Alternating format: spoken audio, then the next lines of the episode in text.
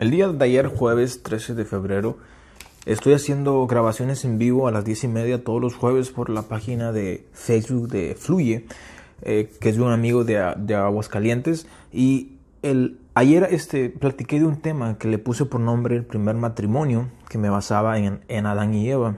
Y, y decidí hacerlo en devocional, porque ya que en el video en vivo pues me tardo demasiado en explicar que es el punto, tratar de extender el tema, pero aquí lo quiero tratar de hacer lo más corto posible. Hay cositas, aunque no nos revela mucho la Biblia acerca de Adán y Eva, hay cosas que podemos aprender de ellos que me gustaría que, lo puedas escuchar y, no importa si eres, sobre todo si eres casado, te va a ayudar mucho, pero si estás en un noviazgo o de repente estás soltero, son puntos que te van a ayudar a aprender. Así que la primera cosa que, comentaba era en Génesis 2, 15, que después de Dios haber creado la tierra y de haber creado al hombre, Versículo 15 dice que Dios el Señor tomó al hombre y lo puso en el jardín del Edén para que lo cultivara y para que lo cuidara. Solo lo puso a trabajar al hombre. Y le dio este mandato. Dice, puedes comer de todos los árboles del jardín, pero del árbol del conocimiento, del bien y del mal, no deberás comer. El día que de él comas, ciertamente morirás. Luego Dios el Señor dijo, no es bueno que el hombre esté solo, voy a hacerle una ayuda adecuada. Bueno, aquí el primer punto que hablaba es este. Dios no solamente puso al hombre a trabajar en la tierra, en el jardín donde él había hecho. Dios le dio la orden principal, que es, puedes comer de todo este buffet de árboles, de, frutas, de todo lo que te he puesto aquí, pero o hay un árbol que no puedes comer. Y después de eso es cuando crea a Eva. So, cuando Dios da la orden de no comer de ese fruto, nomás se lo dio a Adán. Y Adán tenía que ser un líder para Eva y enseñarle todo lo que Dios le había enseñado. Aquí viene el primer punto como para los hombres, que el hecho de ser un esposo lo vemos bíblicamente como este ejemplo del primer matrimonio, que es ser un líder para su esposa. Y vemos que pues no hizo tan buen trabajo. Eh, lamentablemente no se sabe bien cómo habrá pasado, cómo llegó a la situación de que Eva estaba sola, de repente estaba buscando para una cena con Adán y en ese momento es cuando viene la tentación, ¿no? Cuando viene la serpiente y le tienta a Eva. Ahora, yo me hacía esta pregunta. Yo le, por andar de preguntón, saqué este punto que, para ser sincero, no quiero platicar este punto porque está muy fuerte, pero creo que aprendemos y como que es una alerta para todos. Yo, le hacía esta pregunta a Dios. Le decía, Dios, si tú ya le habías dado la orden a Adán y Adán se lo hizo saber a Eva de no comer de ese fruto, ¿por qué mandar a la serpiente? O sea, ¿por qué, por qué mandar más tentación? O sea, ¿por qué mandar la tentación en sí, no? Y Dios me hizo recordar una vez cuando estaba escribiendo una prédica acerca de los vicios, que yo le decía a Dios, Dios, para mí la cerveza no es una tentación. Yo puedo sentarme en una mesa con gente que esté tomando cerveza o puedo olerla y a mí no me causa la tentación de tomar. Y siento que Dios me dio un entendimiento que me dijo, para ti no es tentación la cerveza porque no la has probado. Y en ese momento dije, ¿cómo, cómo está eso? Entonces lo relacioné con esta historia. Es como si Dios me dijera, mira, puedes comer, a mí me gusta mucho la comida china, y es como si Dios me dijera, mira, puedes comer todo este buffet chino, todo lo que quieras de este buffet chino lo puedes comer todos los días, excepto el buffet holandés, ese, esa comida holandés no la, no la puedes comer, pero todo esto lo puedes comer. Como a mí me gusta la comida china, yo me la pasaría aquí feliz, o sea, no tendría problema y no tendría por qué andar mirando la comida que no debo si aquí tengo una comida que comer. Y es casi lo que pasaba con esto. Adán y Eva tenían todo un buffet, tenían todos unos árboles para comer y solamente había uno que no podían comer. No había tanta necesidad de comer un fruto que era prohibido porque tenían todo. Entonces Dios me puso esto.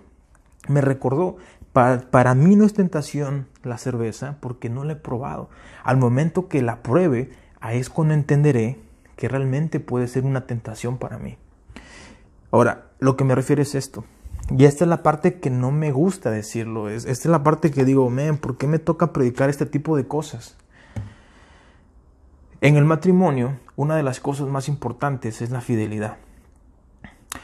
Y en este caso, para ser fiel a tu pareja, es guardándote muchas veces con, con quien hablas, a quien sigues en Facebook, a, a quién le das follow en Instagram, ¿no? a qué tipo de personas te relacionas. Si hay amigos que van a lugares que, que puede haber mucha tentación en contra de tu fidelidad, y no ser sabio en no ir. Entonces Dios me ponía como ese ejemplo. Una persona que trata de ser fiel es como el mandato primero que se le dio a Adán y Eva. No pueden comer de ese fruto, pero de todo esto sí. Entonces tú estás enfocado y uno, en tu esposa, en hacer bien y uno en trabajar bien. Y está bien. Pero Dios me ponía esto. Y bueno, esto es lo que aprendemos de esta historia. Que la serpiente vino a traer curiosidad en tentación a Eva.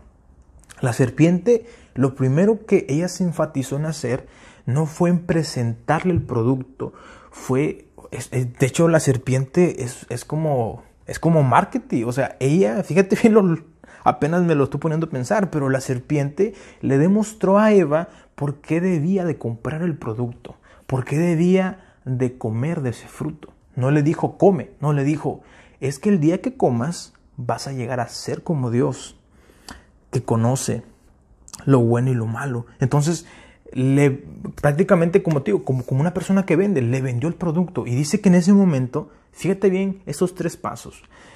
En ese momento la mujer dice que volteó a ver el fruto y dice que cuando vio el fruto, dice que el fruto se veía, ah, dice que la mujer vio el fruto y dijo, dijo que el fruto del árbol se veía muy bueno para comer y que tenía un buen aspecto y era deseable para adquirir sabiduría. Ahora dime tú, si por ejemplo una persona trata de guardar su fidelidad a su esposa y viene un amigo y le dice, oye, vamos a esta fiesta que va a ir una amiga que está sola y uno y te empieza a contar así como la serpiente, le mira, está sola y uno tiene esto y todo esto, entonces te empieza a vender un producto que tú no quieres comprar y te empieza a imaginar. Y aquí la primera cosa que vemos que provoca la tentación es aquí en la mente te trata de traer curiosidad, por qué quieres agarrar ese producto.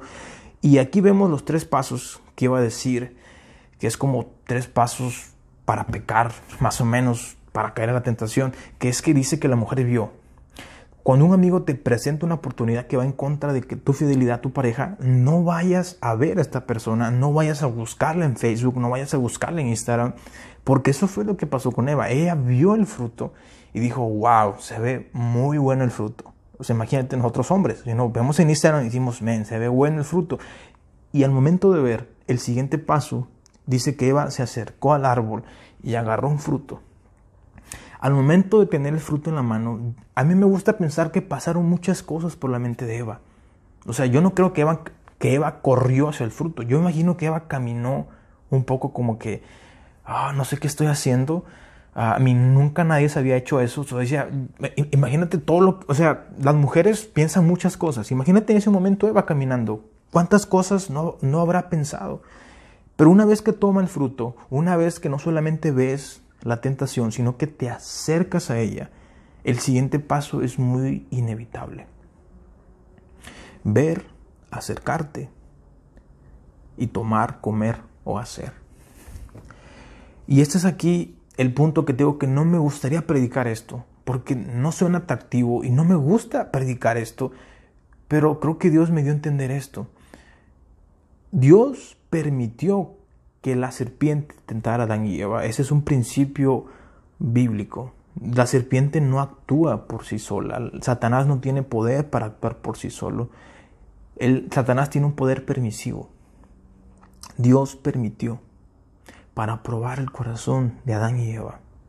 Porque hasta ese momento no puedes saber dónde está tu corazón si no hay una intriga por la tentación. Entonces, en este momento, lo que podemos aprender de Adán y Eva no es que tanto te cuidas, sino realmente dónde está tu corazón. ¿Dónde está tu corazón? Y en la Biblia dice, hoy lo estaba leyendo, que cuando somos débiles es cuando Dios se puede fortalecer en nosotros.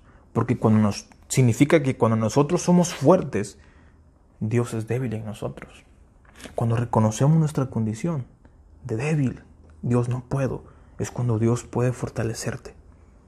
Porque acabas de reconocer tu condición.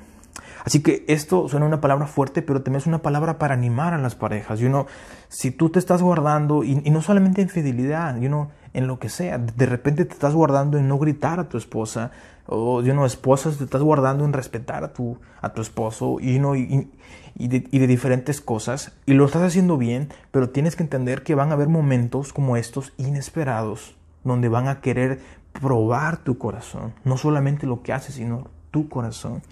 Y esto fue lo que pasó con ellos. Y, otra cosa que comentaba, que también podemos ver de esto, que una vez que ellos pecan, sus ojos son abiertos y se dan cuenta de su condición y dice que se ponen ramas de hojas para cubrir su desnudez. Cuando Dios aparece, le dice, ¿dónde estás? ¿No? Y sale Adán. Y le dice, perdóname, es que estaba, es que me di cuenta que estoy desnudo y tuve miedo. Y Dios le dice, ¿acaso comiste del fruto que te dije que no comieras? ¿A quién me crea esta pregunta? ¿Acaso Dios no sabía que ellos ya habían comido el fruto? Dios sabía. Pero fíjate bien lo, que pasa aquí.